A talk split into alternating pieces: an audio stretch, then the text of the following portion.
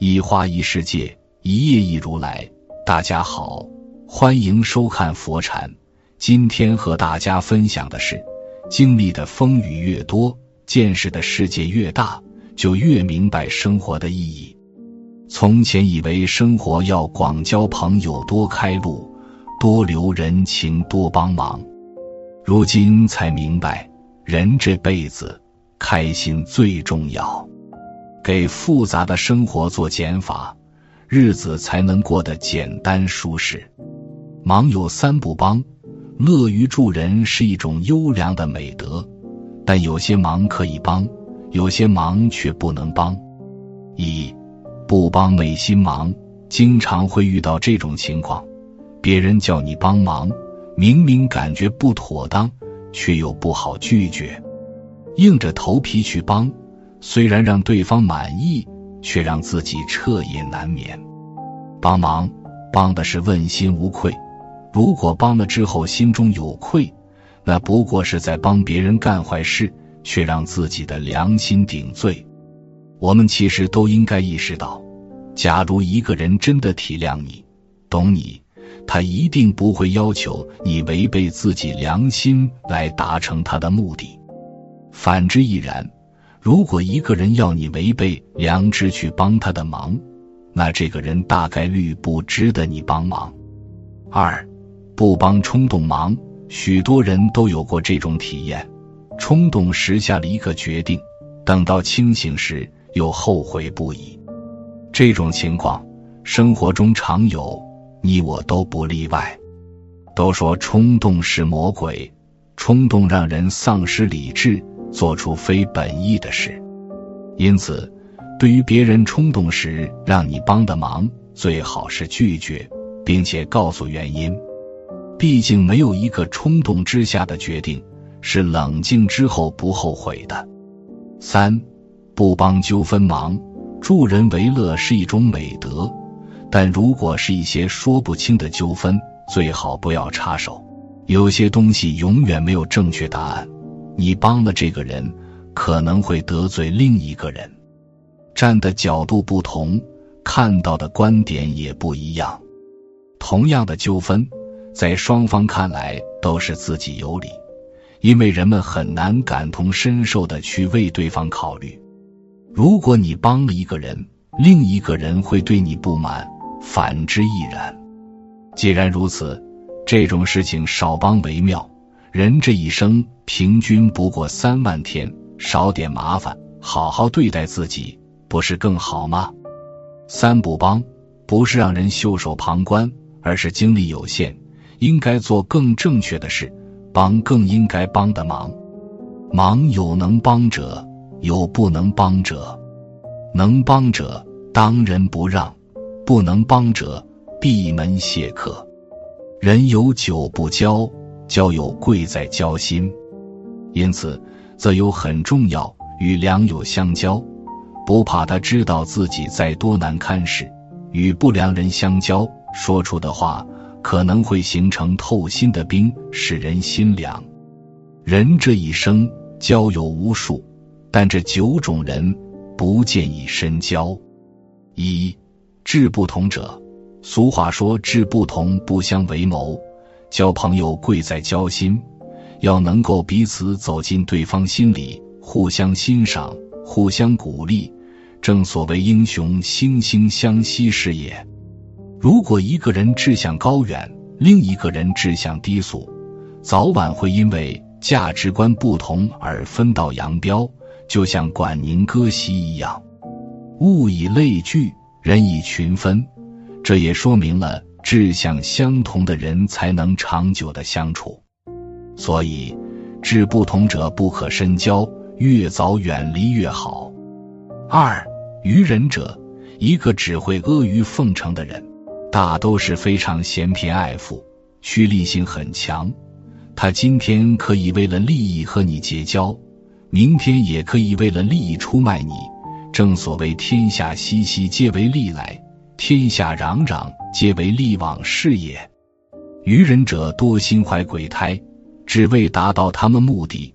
他们的交友动机不单纯，所以不得不提防，切不可与他们深交，对他们敬而远之是上策。三恩怨颠倒者，曾国藩说：小人专忘人恩，恩过不感；君子不受人恩，受则难忘。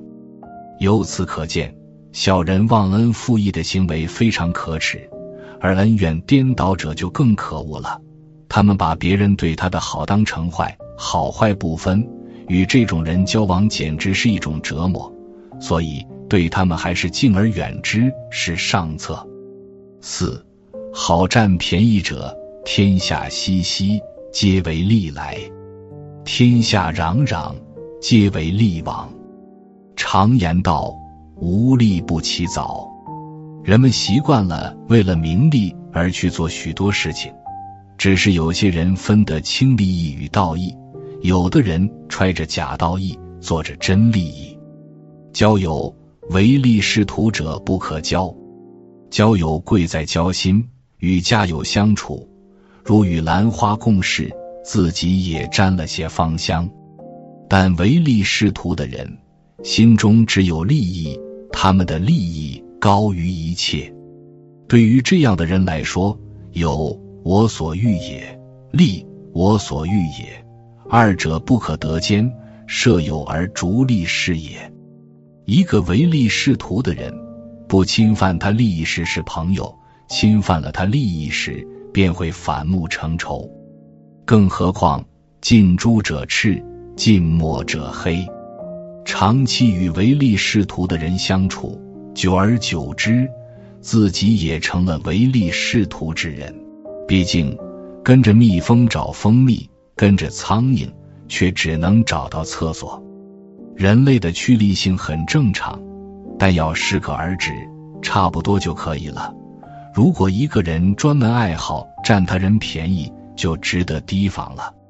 曾国藩说：“与好利者共事，则己必受累。”由此可见，与好占便宜的人交友共事，最后自己肯定受他们牵连，搞得身心疲惫。所以，我们不可与好占便宜者深交，越早远离越好。五全无性情者，全无性情者，即一个人完全没有自己的性格、习性与思想情感，如同行尸走肉一般。他们喜欢人云亦云，毫无主见，好坏也不分，属于墙头草人物。今天他们可以和你交朋友。明天也可以和你的敌人交朋友，而且关键时刻特别容易掉链子，和他们相处就是一种折磨。所以，为了不受他们拖累，对他们敬而远之是上策。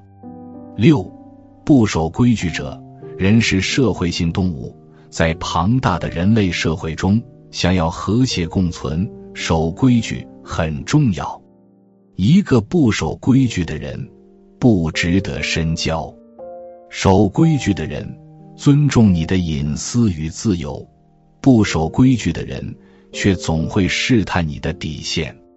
守规矩的人让你感觉自由放松，无需刻意去划清友谊的底线，因为他始终尊重你的权益，珍惜你们的友谊。